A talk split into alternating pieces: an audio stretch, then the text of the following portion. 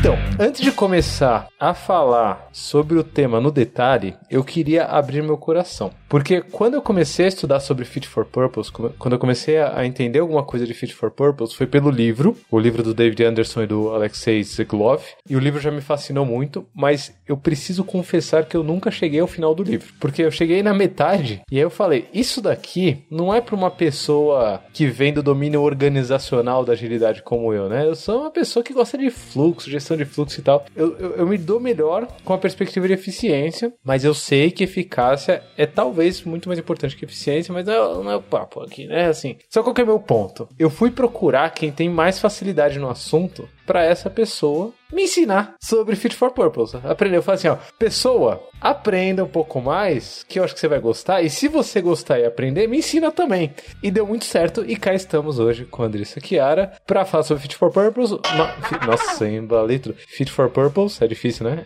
F4P, pronto. Não consegue, né? Mas numa perspectiva que eu nunca vi no livro, é engraçado, eu nunca mais voltei no livro para ver, e tudo que eu sei sobre isso, a Andressa que me ensinou, que é sobre segmentação de clientes usando o resultado dos cards do Fit for Purpose. Mas antes disso, solta a vinheta, Léo. Não. Eu acho muito engraçado que o Lula fala isso com uma cara de pau, porque ele virou para mim e falou assim: Não, tem, tem, um livro que eu tô lendo que é maravilhoso, você vai amar. Ele é perfeito para você. E eu assim, tá. Tá aqui o livro. Aí eu olhei e falei, mas essa não é a galera do Kanban? Aí ele é. Aí eu. Hã?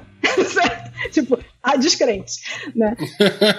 Enfim. E aí, no final das contas, era isso. Ele nem. O que, que é o produteira? Vou ler esse livro, né? Ele nem leu o livro inteiro. Olá, seja bem-vindo ao Love the Problem, o podcast oficial da Knowledge 21, ou K21 para você que já é da família.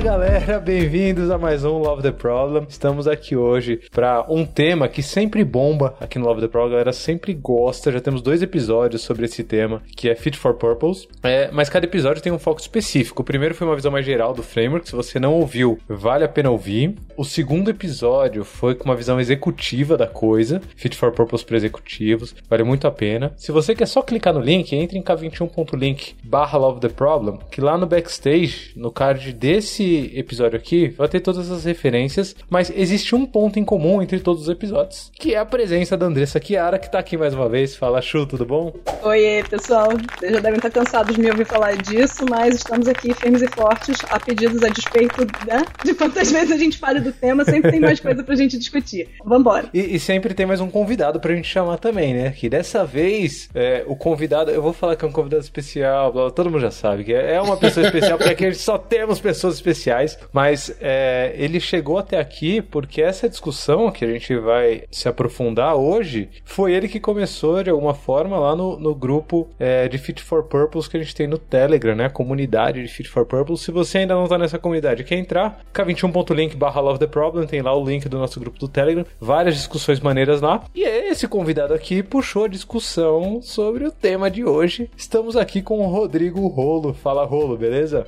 Opa, fala Lula, uma honra aí estar junto com vocês, pessoas que eu admiro e me ensinaram bastante. Estou aqui para compartilhar um pouquinho e também aprender com vocês, com, a, com você, Lula, e com a Andressa, que foram meus professores aí e temos bastante experiência para compartilhar. Muito bom ter você aqui, Xuxa. É, aí, ó, tem, rola todo um carinho, né? Rola todo um carinho, Boa. porque... Rola um amor muito grande. sempre, bem, sempre bem recebido. Fiz um coraçãozinho aqui, de sempre.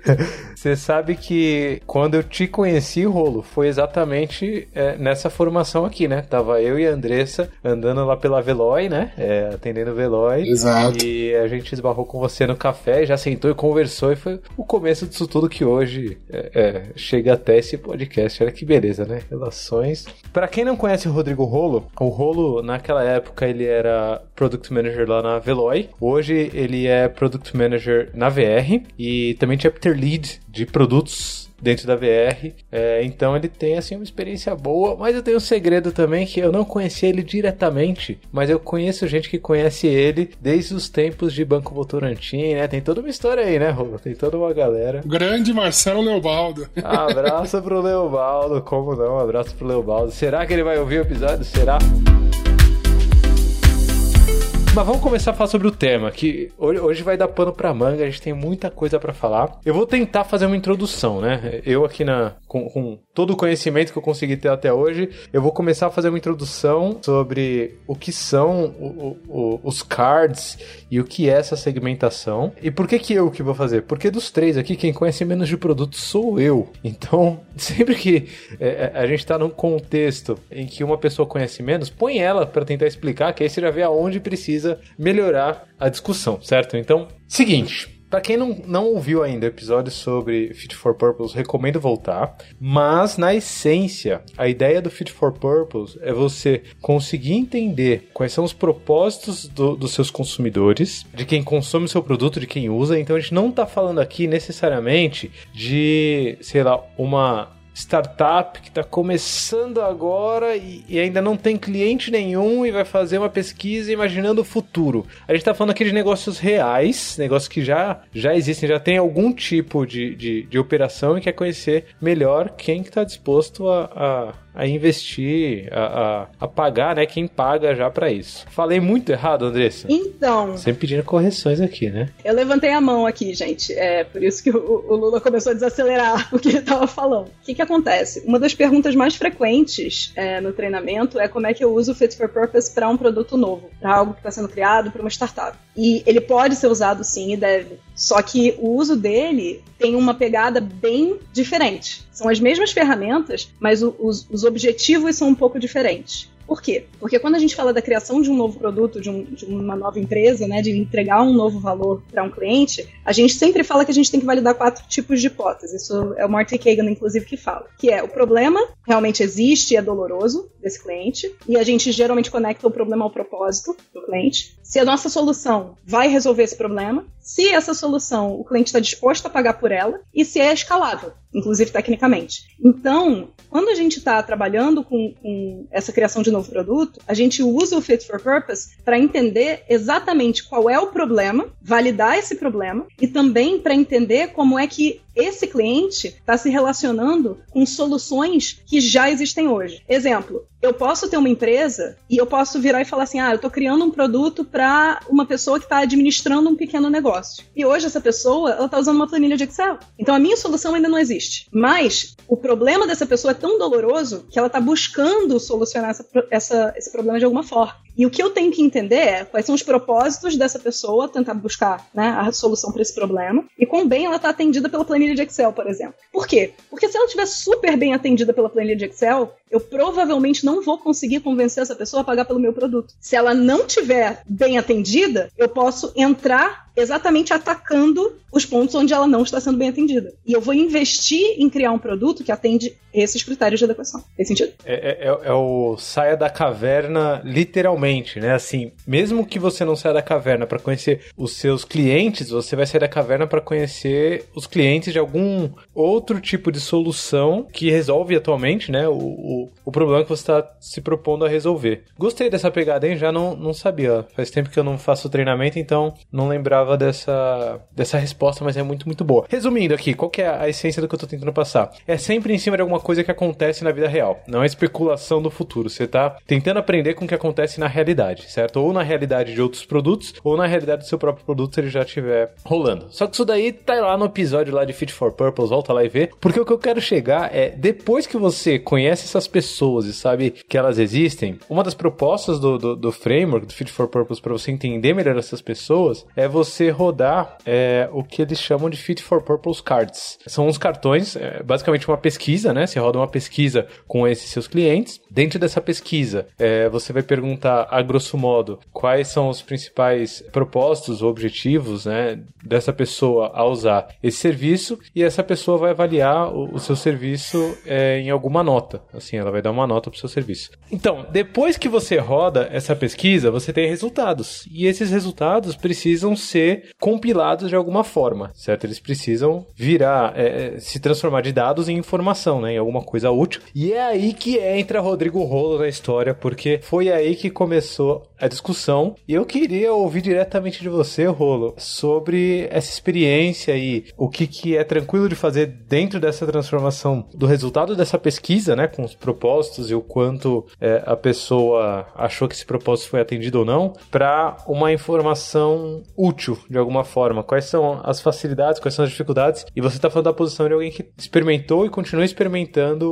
o uso do framework, né? Então a gente está falando aqui de realidade, não é, não é especulação, não é teorização, não é o livro, né? Bacana. Eu acho legal porque cada vez é, mais a gente fala do discovery, né? A gente, no dia a dia de produto, muitas vezes grandes empresas falham nisso, né? Esquecem de fazer o discovery, esquecem de ouvir o cliente. E, e o Fit for Purpose tem, ele é uma, uma técnica que ela é tão ampla, que ela, que ela, uma metodologia que ela é tão ampla que ela pode nos ajudar em diversos contextos, né? Então eu, eu comentei um pouquinho há pouco até com, com vocês, eu rodei o Fit for Purpose num produto aqui né, na, na VR, foi muito legal os insights que me trouxe. E como chapter leader, eu tô rodando o Fit for Purpose para saber com que propósito os POs e PMs comparecem aos encontros que eu marco quinzenalmente de Chapter Leader, onde a gente compartilha temas, onde a gente faz votação de novos assuntos. E é muito legal você ler as respostas e ver o porquê, né? O, quais estão sendo os propósitos que as pessoas tiram aquele horáriozinho na agenda delas para comparecer a, um, a dois, dois duas horas ali quinzenalmente para a gente bater um papo, para a gente falar de novas metodologias, para a gente falar de discovery de produtos, que foi o tema desse trimestre aqui que a gente veio tratando. E o Fit for Purpose tem trazido bastante insights, até falando um pouquinho do que a gente vai emendar aí na sequência com a Andressa, que é a matriz de segmentação. Como a gente tem POs mais focados na parte técnica e POs mais focados na parte de, de produto, de go-to-market mesmo, eu tenho percepções diferentes, ou seja, segmentações de clientes diferentes sobre a percepção dos nossos encontros, do propósito que eles buscam e como a gente está atendendo esses propósitos nos nossos encontros. Então, eu até mostrei um pouquinho antes do nosso bate-papo aqui para Andressa, um pouquinho do resultado da pesquisa que eu já estou tirando de insight. Isso é muito interessante. Você chegou a ver, Andressa, já o, o, o resultado e, e, e, a pesquisa e esse, esse processo?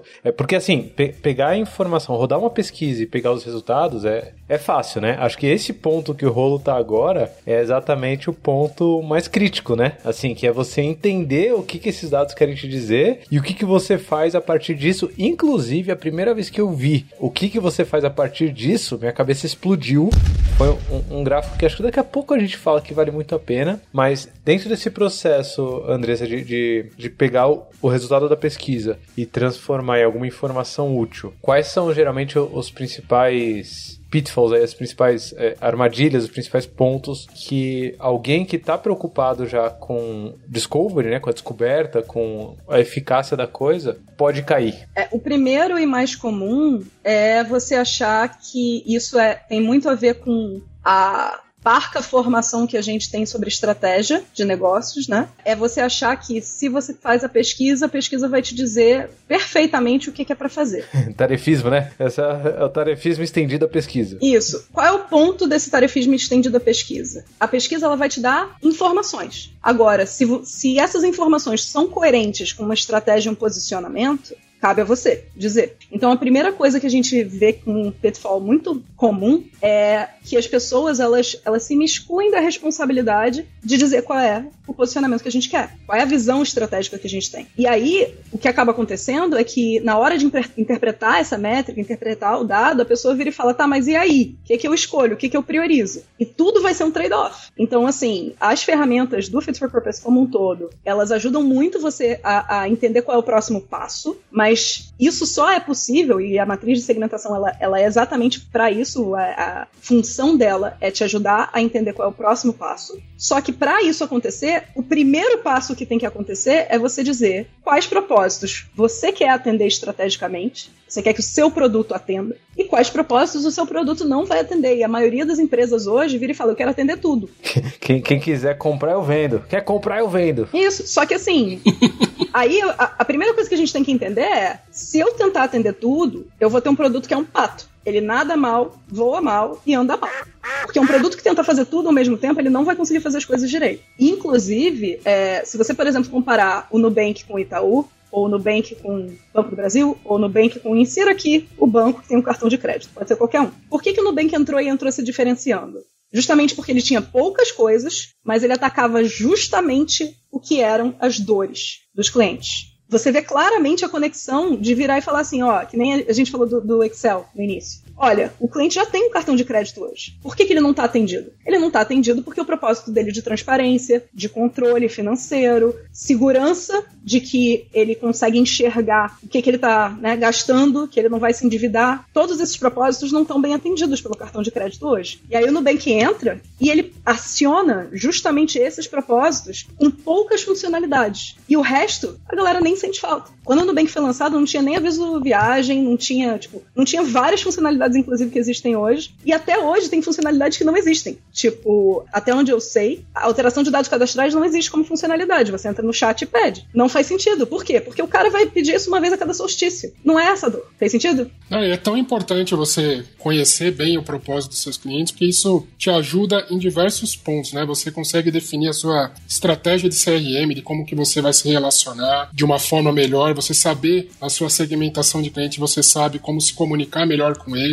Então deriva uma série de outras tomadas de decisões estratégicas, que é muito do que a Andressa comentou em termos de como usar a matriz de segmentação para definir estratégia. Traz é muito da forma que você interpreta os dados, né? Você pode adequar a sua estratégia de, de CRM para atacar um cliente que te traz uma rentabilidade melhor, uma, um segmento de cliente que te traz uma rentabilidade melhor, em detrimento de outro que talvez ele te dê uma visibilidade, talvez pelo, teu, pelo tamanho e pelo porte, mas em termos de rentabilidade está sendo uma fruta podre dentro da sua carteira. Então é tão importante você conhecer os propósitos para tomar esse tipo de decisão estratégica. Eu vou então pegar o comentário de vocês dois e eu vou uni-los para lançar a braba aqui, porque a matriz de segmentação, para quem está ouvindo aqui a gente fala matriz de segmentação, matriz de segmentação, matriz de segmentação, ela já está quase 100% explicada pela Andressa e pelo rolo aqui, mas eu vou condensar todas as explicações eu vou compilar, porque o que a Andressa trouxe, que é está aderente à minha estratégia ou não está aderente à minha estratégia, né? É o que eu quero atender ou não é o que eu quero atender. Fogo! Primeiro comentário é que isso tem muito a ver com limitação de WIP, limitação de WIP estratégica, né? Então, quando a gente fala sobre é, limitar a quantidade de trabalho em progresso ou em processo, né? Que é o WIP, Work in Progress ou Work in Process. Quando a gente fala sobre isso, a gente não está falando simplesmente sobre o, o trabalho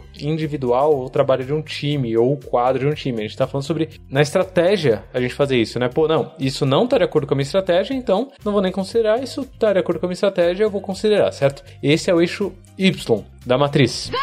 Certo? Então você que está imaginando aí, ó, enquanto lava louças, né, aí e ouve o podcast, imagina o eixo Y, atende, é, é, tá dentro da minha estratégia ou está fora da minha estratégia. O que você vai colocar nessa matriz é o que o rolo trouxe, que são os propósitos certo? Então, cada um dos propósitos declarados nessa pesquisa, você vai colocar dentro dessa matriz, vendo se o propósito está aderente à estratégia ou não está, certo? Daí o que o seu consumidor preencheu lá atrás. Agora, qual que é a braba que eu quero lançar? Para isso ser uma matriz, tá faltando um outro eixo. Eu falei do eixo Y, eu falei dos itens que você vai colocar na matriz, né? Assim, imagina post-itinhos sendo colocados aí dentro, mas eu não falei do eixo X. Por que, que eu não falei do eixo X? Porque a galera sai sedenta pelo eixo X que é a nota, certo? Que é o, o, o quão. O score. É, bem esse propósito. É o score, né? Tem um número ali, né? Métrica, métrica, métrica. Eu quero saber do número. E aí a galera sai louca perseguindo o número, quando na verdade os dois pontos que vocês abordaram aqui não foi o número. Os pontos principais que vocês abordaram foi qual é a estratégia, pra gente entender é, se tá dentro ou se tá fora, e qual que é o propósito, pra gente entender como ele conversa com a estratégia ou não conversa. E aí o score, o número, que é o eixo X, é o que você vai ver para entender se, beleza, esse propósito aqui, ele tá dentro da minha estratégia, ok, eu tô atendendo ele bem, e aí você partir pro número. Coração! Certo? Então você fez toda uma análise de estratégia e de entender qual que é o, o propósito do seu consumidor, que se você for lembrar do outro episódio de Fit for Purpose aqui, você vai lembrar que isso daí é, não é uma coisa tão simples, porque cada consumidor pode ter diferentes propósitos em diferentes contextos, certo? A mesma pessoa. Mas aí você volta no outro episódio, porque o que eu quero falar hoje aqui é, a partir do momento que você enxerga como esse propósito, conversa com a estratégia e sabe qual que é esse propósito, aí você parte pro score. Pela união dos seus poderes, eu sou o Capitão Planeta! Falei muita besteira, Andressa, me, me, me, corrige se for o caso, porque eu tô aqui lançando polêmica, alfinetando todo mundo aqui que tá correndo atrás de números sem ter contexto, e não sei se é bem por aí. É exatamente isso, Lula. E por isso que eu falei que esse é o maior pitfall. E aí eu queria, antes da gente falar de, né, do eixo X, eu queria dar alguns passos para trás pra gente falar do momento do agrupamento. Basicamente, o que a gente tá falando é o seguinte: é, a pessoa que respondeu o card, ela respondeu a pelo menos três perguntas. Qual foi o, o seu propósito ao usar o meu produto? Qual foi o score, né, de 0 a 5 que você deu, quanto esse, quanto esse propósito foi atendido, num score de 0 a 5, e dê mais detalhes de por que, que você deu essa nota. Então, basicamente, o que a gente tem é pelo menos essas três respostas. Quando eu olho, primeiro, o primeiro movimento que eu faço quando eu recebo essa base, tipo, digamos que eu recebo, sei lá, 20 respostas, 200, 2 mil, não interessa. Peguei um volume de respostas com essas três colunas, né? Com esses três, essas três informações. Eu vou ter uma quarta coluna que eu vou criar, onde eu vou dizer qual é o grupo desse propósito. Por quê? Porque a mesma pessoa pode virar e falar assim: é, qual foi o seu propósito ao ir? Eu gosto de dar o exemplo da pizzaria porque ele, todo mundo entende. Qual foi o propósito? Qual foi o seu propósito ao vir nessa pizzaria? E aí a pessoa responde: Ah, eu queria comer a minha pizza favorita e aqui eles me atendem rápido. Aí eu tenho outra, outra pessoa que responde assim: ah, aqui a pizza é, é muito gostosa e eu gosto da música também. O que, que a gente tem nesse cenário? A gente tem quatro registros diferentes. Quais são os quatro registros? Eu tenho, na primeira resposta, eu tenho um registro falando da comida e um registro falando do atendimento. Na segunda resposta, eu tenho um registro falando da comida e um registro falando do ambiente, que é a música. Notem que as duas pessoas, quando foram falar da comida, elas não falaram exatamente a mesma coisa, mas as duas estão falando de comida. E é por isso que eu preciso definir um grupo para eu poder criar essa inteligência onde eu digo que essas duas respostas estão olhando para o mesmo propósito, que é a comida. E além disso, tem mais outros dois propósitos: um de atendimento e um de ambiente porque a música é parte do ambiente. Então eu vou começar a criar essas nomenclaturas. Qual é a treta? Qual é o maior problema? E, e eu estava ontem com o Duba, a gente estava ajudando uma galera justamente a fazer esse momento de tabulação. E o que sempre acontece é que sempre, sempre, sempre, as pessoas, quando elas nunca fizeram a, a, o agrupamento, a primeira coisa que todo mundo fala é: ah, mas não dá para automatizar? E aí eu falo: não. e a pessoa fica extremamente revoltada.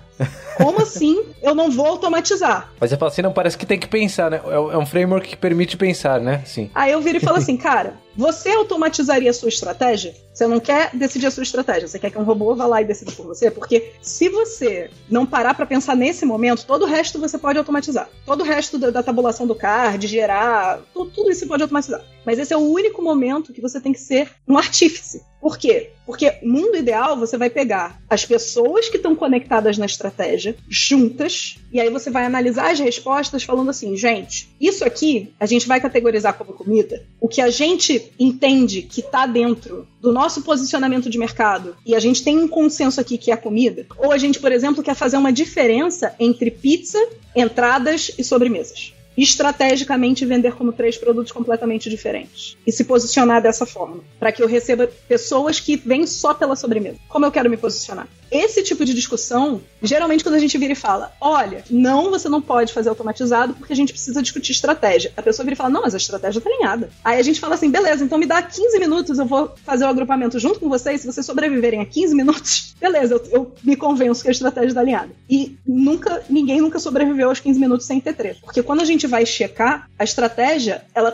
parece alinhada, Mas cá, dentro da cabeça de cada uma das pessoas que está conectada na estratégia, o entendimento é completamente diferente. E quando eu faço essas perguntas do tipo, tá, mas a gente vai tratar comida como um todo, como um produto global, ou a gente vai posicionar diferente como três produtos separados, com comunicações separadas e, e né, tipo, atrativos separados. E aí eu fico assim, beleza, gente, agora a gente pode então discutir estratégia. E, é engraçado que isso daí se aplica a vários contextos, né? O contexto que o Rolo trouxe eu acho que é muito, muito bom, porque é o contexto. Ele, ele conseguiu simplificar bastante, né? Ele tá tentando avaliar o atendimento ao propósito de quem comparece a esses encontros, certo? E todo, todo mundo aqui que ouve o, o, o podcast já deve ter comparecido a algum encontro na vida, assim. Pô, não, deixa eu lá ver qual é que é. E, e mesmo assim, o propósito das pessoas que compareceram ao encontro é bem difuso, né? Assim, tem, ele, ele mesmo falou, pô, identifiquei dois grupos aqui predominantes, né? É, que tem propósitos diferentes, porque são pessoas diferentes, em contextos diferentes, e por aí vai. Você identificou mais do que dois propósitos, Rolo, nessa, nessa, nessa pesquisa que você rodou? É, eu, tô, eu comecei, eu, eu soltei a pesquisa, na verdade, antes de ontem, né? Logo após o treinamento. Eu tenho ainda um pool pequeno de respostas mas eu, eu ainda eu tô incentivando, né? Tô fazendo a campanha aqui pra galera responder também, para me ajudar, porque tem uma, uma turma aqui da transformação que me ajuda é, a fazer essa interlocução com os membros do chapter. E eu, eu ainda não fechei a pesquisa, ainda não tabulei ela. Uhum, uhum. Mas só dos insights aí eu acho que é um gancho do que a, do que a Andressa falou que eu acho bastante interessante. Né? A gente está muito num, num mundo do data-driven, né? Data-driven company, todo mundo fala muito isso. Mas a gente tem que fazer sinapse também, né? Não adianta você ter os data-driven se você não tem uma pessoa pensando e traçando a estratégia. E eu acho tão fantástica a matriz de segmentação porque ela te faz perguntas, né? Quando você olha ela, tipo, abandona isso, é, incentiva aquilo, reforça aquilo outro. Então isso acho que traz insights bastante interessantes e apesar de eu não ter usado a matriz num contexto de utilizar ela visualmente, ela, uma coisa que a Andressa falou recentemente no, no encontro ali do Ágil Minas que eu assisti, ela falou que ela faz muito a matriz mentalmente. É tão legal a metodologia que você faz a matriz mentalmente e recentemente na, na, na empresa onde eu atuo, a gente tomou algumas decisões de comunicação com o cliente por conta de olhar um propósito que nós já atendemos o mercado muito bem e exatamente fazer aquele negócio de, meu, vamos espalhar a notícia. Então, até é um negócio que é público, né? Posso, posso abrir aqui. A VR é, ela é a única empresa de benefício que está no top 10 ali dos três rankings principais do Reclame Aqui. Putz, isso significa que a gente tem um nível de atendimento muito bom. Então, a gente recentemente tomou, tomou algumas decisões de fazer mais propaganda para nossa carteira de clientes exatamente deste propósito que a gente atende bem, que é um dos motivos que eles nos procuram. Então é, é tão bacana porque mentalmente você faz essa, essa decisão de como priorizar algumas ações, tanto de comunicação como de estratégia de produto usando a matriz. Aí só conectando, nesse cenário, gente, como é que funciona? É algo que está, esse propósito, né, de ter um bom atendimento, é algo que está dentro do público-alvo da VR e está extremamente bem atendido. São notas 4 e 5. Exato. Quando eu tenho esse cenário, o que, que costuma acontecer? As empresas sem visibilidade da matriz, elas vão dizer: vamos botar mais dinheiro no atendimento, vamos continuar melhorando o atendimento, que não basta ser top 10, tem que ser o número 1, enfim. E cara, eu posso estar super servindo esse cliente, porque ele já está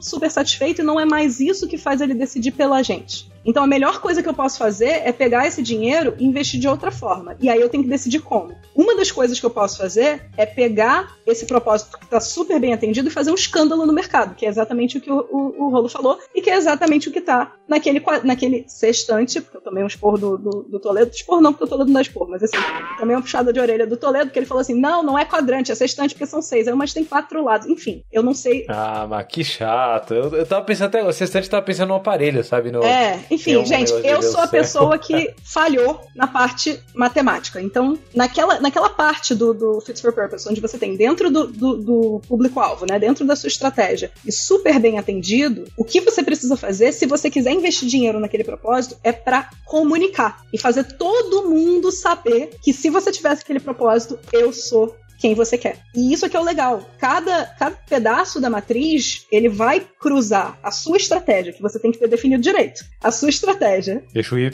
eixo Y. Eixo Y com a informação que saiu do score que é o eixo X. Só que isso está agrupado pelos agrupamentos que você fez, e aí é a história do que eu estava falando, que é um trabalho de artífice, certo? Para ser coerente. E aí ele, a matriz, se você fizer isso direito, a matriz vai te dizer exatamente o que você precisa fazer. E é esse que é o ponto. São, são seis opções, né? Eu, inclusive, quando eu vi essa matriz pela primeira vez, é, esse sextante, Aí Toledo, ó, sextante, tá vendo? É, é... Sabe por que, que eu não acho que é quadrante? Eu acho que é quadrante. Eu vou, vou abrir o um parênteses aqui, Toledo. Ouça, eu acho que é quadrante porque é, são quadros. Pronto, vou colocar aí. Já quebra ver pelo radical? Quatro lados. Enfim. É, são quadros, né? Com quatro, são partes com quatro lados. Mas tudo bem, depois eu discuto com o Toledo. Mas voltando ao que importa de fato, quando eu li essas partes da matriz, né? Essas seis partes, olha que bonito, pronto. Essas seis partes da matriz, minha cabeça explodiu. Então, vamos lá, só, só para recapitular então, ó. Eixo Y é está dentro da minha estratégia ou está fora da minha estratégia. O eixo X também é dividido em três opções, né? Que é eu, eu tô abaixo da expectativa do meu consumidor, é, eu tô dentro da expectativa do meu consumidor, ou estou acima da expectativa do meu consumidor, né? Tô, tô atendendo ela bem ou atendendo ainda mais do que bem, né? Otimamente. E acabou de aparecer aqui na, na minha tela a matriz, magicamente aqui. A Andressa compartilha a matriz, então acho que tá, tá certo. Então, deixa eu colocar um nome bonito agora que eu tô vendo, fica mais fácil, né? Dentro do público-alvo ou fora do público-alvo, minha estratégia, né? Eixo Y e eixo X negativos, neutros e positivos. Então, eu tenho montada é, a matriz. Dados os agrupamentos de propósito que eu fiz e as notas que deram para cada propósito, eu vou posicionar o item dentro desses quadros que eu tenho na minha matriz. E aí, o que me fez explodir a cabeça é o que você deve fazer dependendo de dentro de qual quadro você quer colocar. Então, o Rolo já trouxe um belo exemplo aqui, que foi o de comunicação, de comunicação sobre coisas que você já faz bem, né? Então, putz, ó, VR é boa pra caramba em atendimento, né? Assim, então, quem, quem tá procurando uma empresa é, para ter um bom atendimento, cara, VR é a empresa. Então, ao invés de eu botar mais dinheiro para melhorar o meu atendimento e subser, subservir, não, super servir dentro desse critério de atendimento, o que eu faço, e aí o Rolo trouxe essa bela ideia, é ventilar aonde for possível que é, nosso atendimento já é foda. E aí vai chover cliente que tá buscando um bom atendimento, né? É, é quase que um ciclo de, de reforço, né? Nessa, nessa brincadeira, porque você tá falando, eu sou bom nisso. Quem valoriza isso vai chegar mais perto de você para ter mais disso. Então, se você tiver dentro do público-alvo e tá sendo bem avaliado quanto a esse propósito, estimula, mantém ou mesmo aprimora, mas tomando cuidado para não super servir. E aí eu quero ouvir de vocês aí outras estratégias, né? Dependendo aí se está dentro do público-alvo ou fora, se está positivo, se está negativo, outras estratégias e eu quero saber qual que é a, a favorita de vocês aí, quando o, o post-it, né? Quando o item cai em qual quadrante, vocês piram assim e falam: Ahá! Esse, era isso que eu queria saber, era isso que eu queria descobrir. Então, gente, enquanto o Lula estava falando, eu estava populando a matriz com um exemplo aqui, justamente para a gente poder conversar sobre cada quadrante, ou sextante, ou raio. E aí, Rolo, vai, vai, vai trazendo junto comigo. Vamos lá, a gente vai começar falando do caso onde eu estou dentro do público-alvo e o resultado foi negativo. São notas 0, 1 ou 2. Se eu tô nesse cenário, o que vai acontecer é que a própria matriz vai dizer para mim: será que faz sentido você pivotar? E aí, Rolo, o que, que significa pivotar nesse cenário? É readequar a oferta, né? Você melhorar, talvez aquele teu propósito, você, pelo fato do teu propósito você não estar atendendo tão bem, você talvez pensar numa outra estratégia, como abordar melhor, ou o que vem abaixo, né? De você talvez abandonar ou você melhor, é, evoluir isso ao longo do tempo a ideia quando a gente fala desse dessa parte desse quadrante desse quadrante da matriz eu chamei de quadrante a vida inteira gente desculpa é, a ideia quando você fala desse quadrante é o seguinte a boa notícia é que as pessoas estão vindo pelo motivo que você quer que elas venham tá na sua estratégia atender esse propósito nota 10 parabéns toma aqui uh, o seu troféu joinha Estamos bem. Estamos bem nisso. Qual é o problema? O problema é que a solução que você está dando não está resolvendo. E aí você tem duas opções. Ou você vai mudar a solução, ou você vai procurar outro propósito para atender com essa solução. Também é uma possibilidade. Aí a gente deu aqui um exemplo, no exemplo da pizzaria. Digamos que tenha saído, tipo, dentro do público-alvo ambiente e ele tá negativo. Por quê? Porque as reclamações são, tipo, a música, a música é muito alta, o ambiente é muito escuro. Então as pessoas estão indo para um ambiente legal, mas o ambiente não tá legal para ela. E aí eu tenho que decidir se eu quero melhorar o ambiente ou se eu quero trazer pessoas que curtem a, a, o, né, a vibe balada, a vibe tunt-tunt. Ou eu mudo o meu segmento de mercado, ou eu mudo a minha solução. É basicamente isso. No segundo quadrante, a gente tem dentro do público-alvo, certo? Então, alto no eixo, no eixo Y e o meio do eixo X, que é o neutro. Dentro do público-alvo, neutro. Nesse cenário, o que a matriz diz pra gente é: você precisa melhorar e ajustar. O que, que eu quero dizer com melhorar e ajustar? Olha, as pessoas estão vindo pelo motivo que você quer que elas venham. Mas, se você está com os seus clientes neutros, isso significa que qualquer concorrente passa e leva seus clientes embora. Qualquer pessoa que atenda um pouquinho melhor aqueles propósitos passa e leva o seu cliente embora, que é o exemplo que a gente estava dando no Nubank. E aí, qual é a grande questão aqui? Isso é muito diferente de como a gente faz a análise do NPS. Porque no primeiro olhar, as pessoas olham para o Fit for Purpose Card, olham tipo negativo, positivo, neutro, falam assim: ah, NPS. Não é. São coisas completamente diferentes e a análise é diferente também. Não, não estou dizendo que o NPS é ruim, estou só dizendo que são ferramentas com propósitos diferentes. Então, por exemplo, a gente deu aqui o exemplo do eventos. Aí, Rolo, o que, que você faria, por exemplo, nesse cenário com os eventos? Eu tentaria trazer, adequar ali melhor o, talvez o, o volume que, que a música tá tocando, que para ficar agradável, mas eu traria aqui desconto bebida, faria um, um, double shop aqui que a gente vê como grande parte, grande prática no mercado, né? E também eh, quando você vai num, numa pizzaria, no caso do exemplo da pizzaria, é, trazer alguns drinks mais descolado, porque num evento de empresa é bastante legal quando você tem aqueles drinks diferentes, chama bastante atenção e, e levanta, né, o happiness da galera. Então acho que aqui seria um ponto bastante interessante aqui para a gente buscar. Eu gosto particularmente de usar esse quadrante para traçar estratégia para mitigação de churn. Você comentou aí bastante sobre o tema de como, como que a gente pode adequar, né? Quando a pessoa está neutra, qualquer concorrente pode vir e tirar ela da nossa carteira. Eu acho muito importante olhar esses propósitos dos neutros e cruzar com as suas entrevistas de churn para entender por quais propósitos, o quanto esses propósitos casam com os motivos de churn da tua carteira. Eu gosto muito de usar esse quadrante para isso. Traduzindo churn para leigos, como eu? É o abandono da sua, é a, a sua perda de cliente. Perca de cliente. Perda de cliente. Muito bom. Inclusive dá pra fazer um episódio só sobre churn em algum momento, né? É uma métrica super importante, né? O que, que é legal, gente, desse quadrante? Nesse quadrante a gente vai ter muito teste de hipótese. Por quê? Porque eu não tô num cenário onde eu tenho que pivotar do zero e começar, tipo, outra solução, e aí eu vou ter, tipo, sim, vou ter muito teste de hipótese, mas de uma forma muito mais robusta, tipo, deixa eu testar tudo do zero de novo. Aqui eu vou ter pequenos testes de hipótese para ajuste. Então, por exemplo, talvez se eu oferecer mais drinks, as pessoas que querem evento passem a ficar mais, satisfe mais satisfeitas, né? Como o Rolo falou. Mas pode ser que isso também não dê certo. Então, será, será que. Aí eu começo a olhar aquela terceira pergunta do card. Qual foi a reclamação da pessoa? O que, que tá faltando? E aí, por exemplo, você pega um card que tá escrito assim: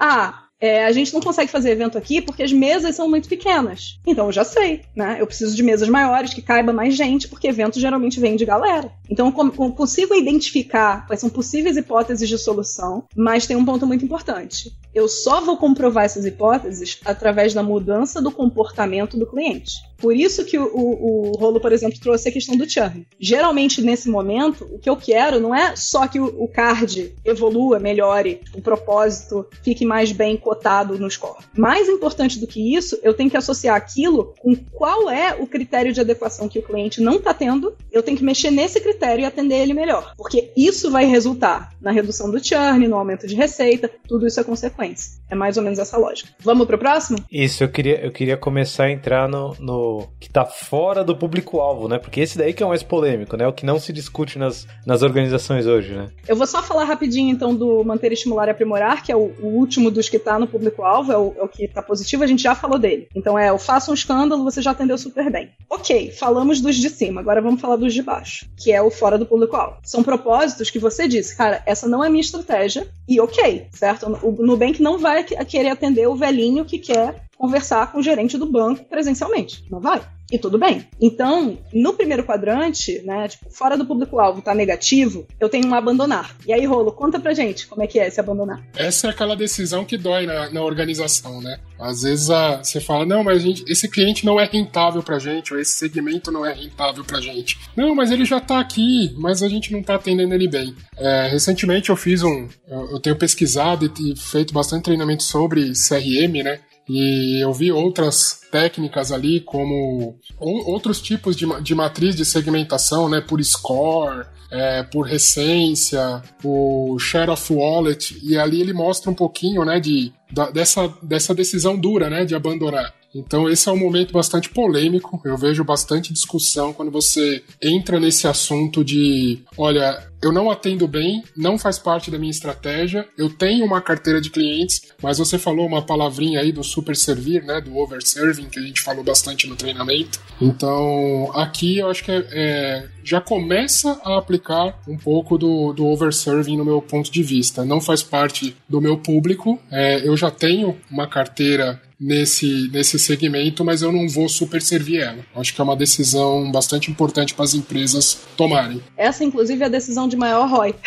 Porque eu não vou gastar dinheiro à toa. Basicamente é isso. Exato. É, o que, que eu acho mais interessante desse quadrante? é que geralmente quem está nesse quadrante, o cliente que está nesse quadrante, ele está fazendo um escândalo. Ele está reclamando, ele está postando em rede social. E a nossa tendência, administrando negócios, é tentar fazer esse cara ficar feliz. Sem entender que esse cara está fora da nossa estratégia. A gente está jogando dinheiro fora fazendo isso. Então, a melhor coisa que eu posso fazer é comunicar para esse cara dizendo, cara, eu não sou o produto para você. Tem outros produtos no mercado que te atendem. E tudo bem, a gente não vai ficar chateado por causa disso. Né? Não precisa cortar o dedinho. É basicamente essa lógica. O que me leva ao neutro com o fora do, do, do público-alvo, que é o, o quadrante do meio para baixo. Esse é o quadrante em que a gente olha e fala assim, cara, esse cara provavelmente está me dando dinheiro. Legal. Mas ele também não está fidelizado comigo. Então, nesse cenário, o que, que eu preciso fazer? Eu preciso garantir que eu monitore esse cliente, mas eu não vou investir dinheiro para deixar ele feliz, ele não faz parte da minha estratégia. Aí eu vou conectar com uma coisa da estratégia da K21, inclusive. A K21, ela tem é, um posicionamento no, no segmento de pessoa física, onde a gente quer atender um propósito de recolocação da pessoa. É um dos propósitos que a gente atende. Mas, dentro do público da recolocação ou da, das oportunidades de mercado, tem um pedaço desse propósito que quer só o certificado pelo certificado e não quer aprender. Eu só quero uma chancela para eu poder botar no LinkedIn, para eu poder me candidatar a cargos diferentes, mas o aprendizado em si, o conhecimento, não me importa. Esse público é uma minoria, graças a Deus, mas esse público não faz parte da estratégia da K21. Por quê? Porque a K21 quer preparar as pessoas para assumir esses cargos de liderança, de transformação. E se eu só estiver preocupado com, certificado sem o aprendizado, eu não vou conseguir fazer isso acontecer. Então, uma das coisas que a gente fez quando a gente rodou o card foi identificar isso dentro da K21 e falar, cara, tudo bem se esse cara reclamar, porque as reclamações dessas pessoas são, tem dinâmica demais, dá muito trabalho fazer o treinamento. Claro, porque você tá aprendendo, né? Então, assim, tipo, eu não queria saber na prática como é, eu só quero, tipo, pegar o certificado e ir embora. Eu não vou julgar essas pessoas, porque elas podem ter um bom motivo para isso. O ponto é, não é a nossa missão. A nossa missão é transformar pessoas e organizações através da agilidade. Então, não, não tem problema se não conectar, eu consigo fazer essa escolha. O que, que eu preciso fazer? Eu preciso monitorar essa pessoa para ver se essa pessoa não vai virar um negativo. E se ela virar um negativo, eu tenho que comunicar mais claramente. Eu não quero atender esse propósito e tudo bem. Aí, por último, a gente tem o fora do público-alvo e positivo. E esse, cara, esse é o meu quadrante favorito. Rô, você quer falar um pouquinho? Chegamos a ele, chegamos a ele.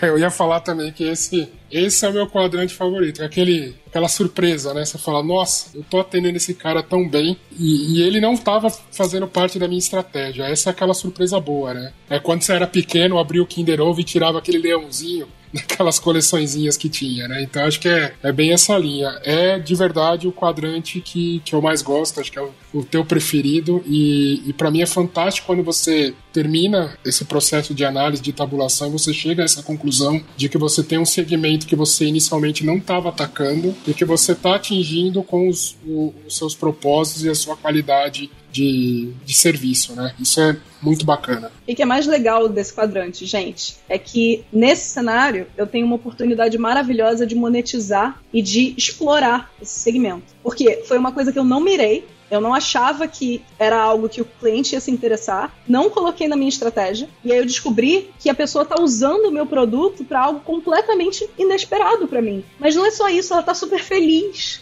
Então, será que não faz sentido eu rever minha estratégia? Porque claramente eu posso ajudar as pessoas com o meu produto, se elas estão tão felizes com isso, por uma coisa que eu não esperava. Então é por isso que esse é o nosso quadrante favorito, porque ele é tipo jackpot, né? Tipo, miramos no que vimos, acertamos o que não vimos e estamos muito felizes com isso. Mas você sabe que tem outro que você ressaltou aí também, que provavelmente é seu segundo favorito, que é, é também fora da estratégia, é, só que tá sendo mal avaliado por isso. A galera xinga muito no Twitter e você fala, mas eu nem queria isso daí, mas que, que, que você tá me xingando? Eu nem me propus a fazer isso. Esse é seu segundo favorito pelo que eu senti, assim, na, na essência da coisa, porque é, isso para mim foi um grande insight aqui enquanto eu ouvia vocês conversando, que é talvez a, a, a, coisa de maior valor que você possa fazer é abandonar alguns dos seus clientes, né? Isso é, é um insight tão grande porque a maioria das empresas no, na sede de fazer uma receita imediata acaba adubando, né? Isso daí acaba botando mais energia nisso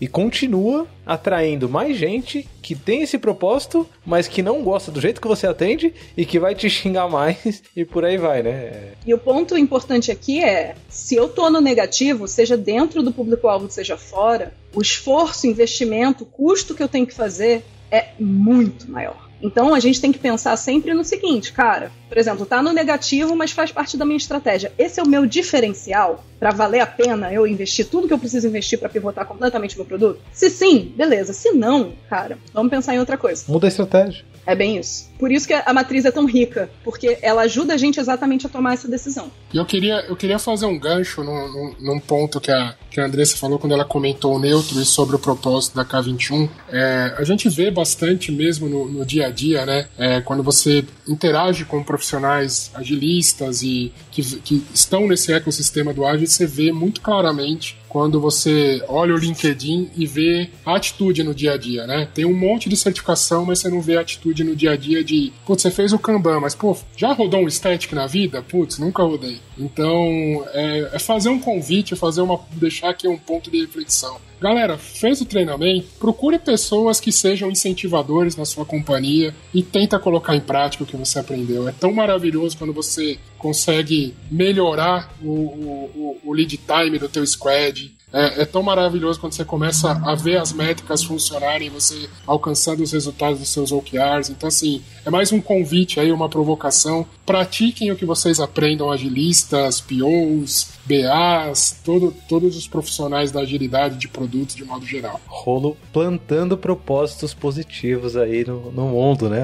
Isso aí, good, good vibes. Good vibes, plantando bons propósitos. E é interessante, Rolo, porque a, a galera que, que a Andressa falou que tá atrás de certificação também é, é um propósito, assim, válido, né? Válido, exatamente. Válido. É, é, a gente não vai julgar que é válido ou inválido, é um propósito válido, mas é importante também ver os riscos atrelados a esse propósito, né? Então, é, riscos aqui que eu já, já enxerguei, eu tô falando da perspectiva de cliente, tá? Antes de, ser, antes de ser K21, eu era cliente da K21 e eu nunca neguei que o meu primeiro propósito para procurar K21 lá em 2012, 2013 foi atrás de uma certificação, certo? Então esse Por quê? Porque eu não ouvi o rolo aqui falando para mim esse discurso bonito, né?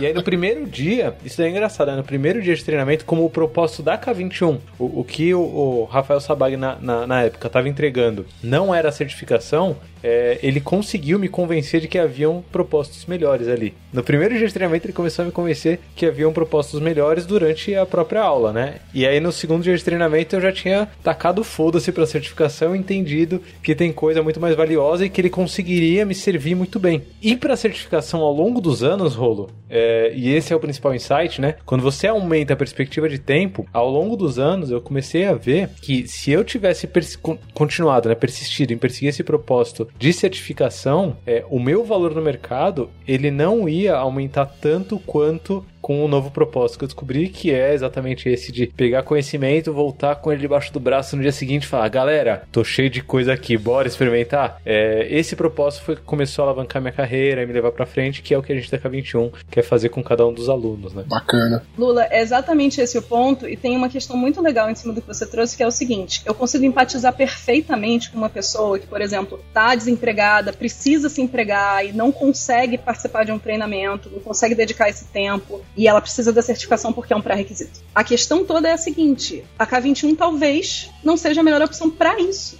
para só pegar o certificado e ir embora. E tudo bem. Não é sobre a pessoa tá errada, é sobre o match. Da mesma forma que o, o, o Nubank se posiciona dizendo, cara, os velhinhos que querem conversar com o gerente do banco dentro da agência não são meu público. É, é, muito sobre isso a questão. E pode ser, inclusive, que eu atenda super bem algumas dessas pessoas se a, o tempo ou a dedicação não for uma restrição, que é mais ou menos um pouco do cenário que você colocou. Tipo, a pessoa veio pelo certificado, mas tempo não é um problema, né? Tipo, passar, por exemplo, dois dias em treinamento não é um problema. E ela começa a entender o valor do aprendizado, tá ótimo. Porque aí, se isso aconteceu, se essa, se essa transformação na pessoa aconteceu, a gente cumpriu o nosso propósito. Porque o nosso propósito é justamente entregar essa percepção, essa visão sistêmica do impacto que o conhecimento pode gerar na vida da pessoa e no mundo. Então, sim, venham pela certificação, mas fiquem, fiquem porque mudou a vida de vocês. É esse que é o ponto.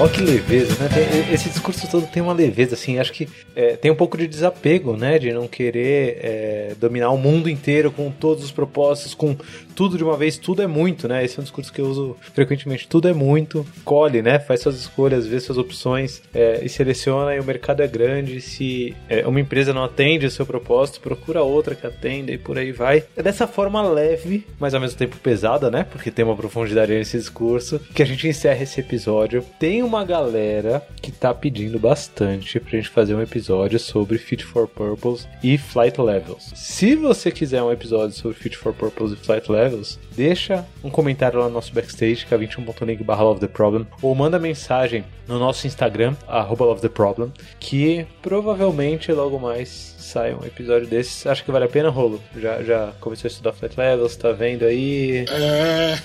Ai, Esse é. é. o próximo treinamento que eu vou fazer na K21, se Deus quiser. Em breve nós vamos se encontrar. A gente já vem falando bastante pelo Telegram, né? Tenho estudado bastante, já li o livro. Tô buscando bastante conhecimento aqui avulso, mas pretendo fazer um encontro em breve aí com vocês para aprender muito mais. É muito da hora porque porque um, um dos cases que a gente apresenta, eu já tô quase começando outro episódio, a gente já tá quase emendando, né? Mas eu vou, vou encerrar que eu juro, mas um dos cases que a gente apresenta é muito do que a gente fez na Veloy, né, Rolo? E, e você tava lá junto e viu a mobilização toda e tal, todos os níveis. Saiu na imprensa, né? E eu trouxe pra cá, tá? Eu trouxe pra cá aqui. Levou pra, pra aí também, aí, ó. Pra VR, a gente tem a nossa Kanban Meeting aqui, o nosso Flight Level 2 aqui. Estamos no comecinho, mas a gente tá fazendo aqui também. Aí, aí, ó. Estamos criando essa cultura. Tem, tem, tem fit então, hein? Dá, dá um papo bom, né, Andressa? Flight Levels e Kanban aí. Boa. Você referência para mim nos dois, né? Se a gente conseguir falar de Flight Levels, Kanban e OKR, ó a glória. Aí sim, hein? Ai, ai, ai. Tem, tem, tem uma cola. Quem sabe no próximo episódio. Mas a gente fica por aqui nesse episódio. Deixem comentários, deixem feedback. Tá no nosso backstage, que é 21.link barra Love the Problem. Segue a gente no Instagram, arroba Love the Problem. A gente se vê no próximo episódio. Um abraço, galera.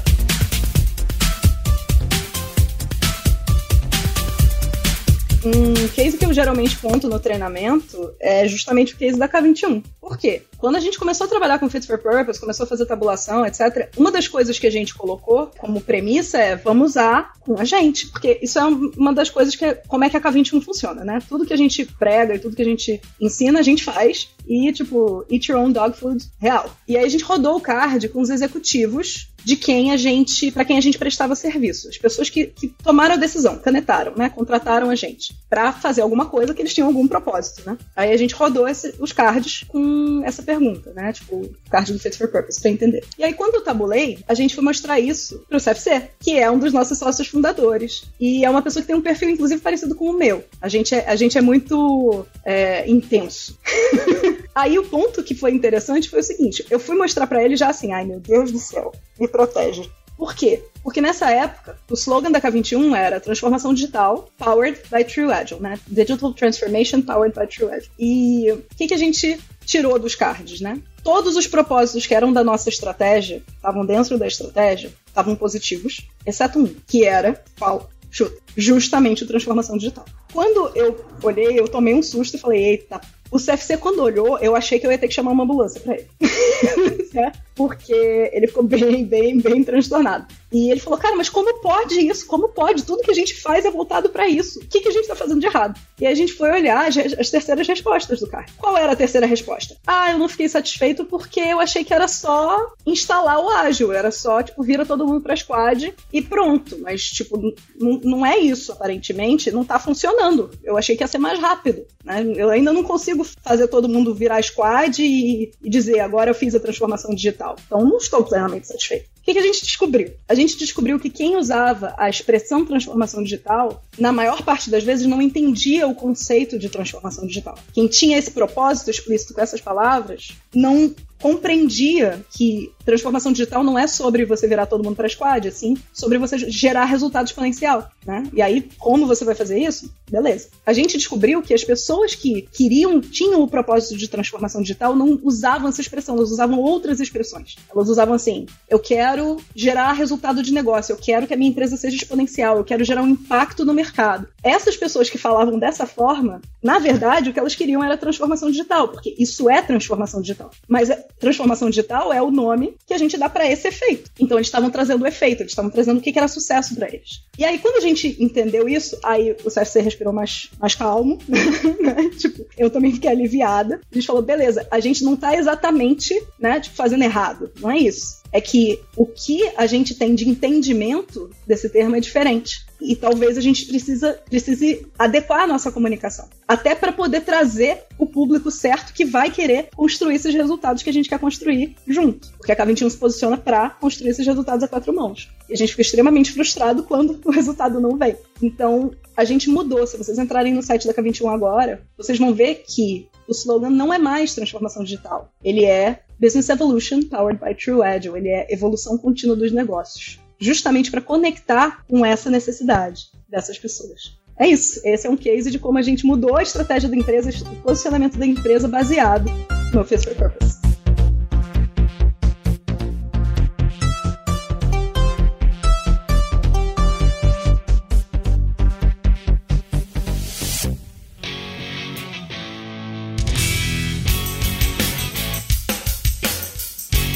Acabou de ouvir mais um episódio do Love the Problem. Esse podcast chega até você com o apoio da Knowledge 21. Confira mais um K21.com.br.